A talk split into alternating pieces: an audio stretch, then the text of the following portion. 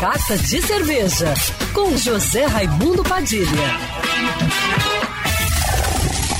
Alô, ouvintes da rádio Band News FM Rio, saudações cervejeiras.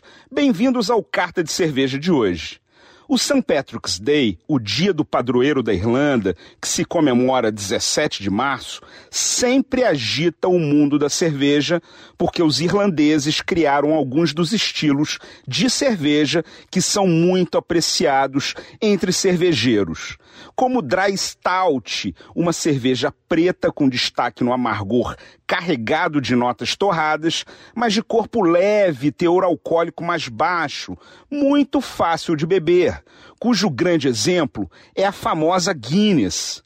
Mas um outro estilo irlandês fantástico é o Irish Red Ale, uma cerveja avermelhada com notas tostadas vindas do malte, com toques de toffee caramelo, de início adocicado que lembra biscoito, mas de final mais seco e amargo, e igualmente muito fácil de beber.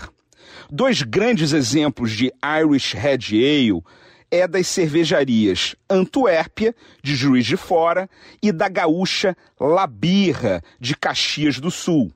Mas a novidade é o lançamento da Brew Point Red Ale, aqui de Petrópolis, região serrana do Rio de Janeiro, que está aproveitando a data para lançar seu sétimo rótulo de linha, que nasceu do projeto Dose Única, onde a Brew Point lançava uma edição limitada somente em chopp. O sucesso da Red Ale foi tão grande que agora ela faz parte do portfólio permanente da cervejaria. É uma cerveja avermelhada, cobreada, de média carbonatação e baixo teor alcoólico, com apenas 4,3% de álcool. No aroma, apresenta leve tostado de maltes, notas de toffee e suave amargor terroso de lúpulos ingleses. Para harmonizar, o estilo Irish Red Ale vai muito bem com carnes em geral, carne assada, carpaccio, salames e também com queijos amarelos.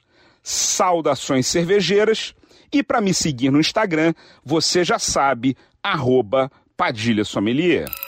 Quer ouvir essa coluna novamente?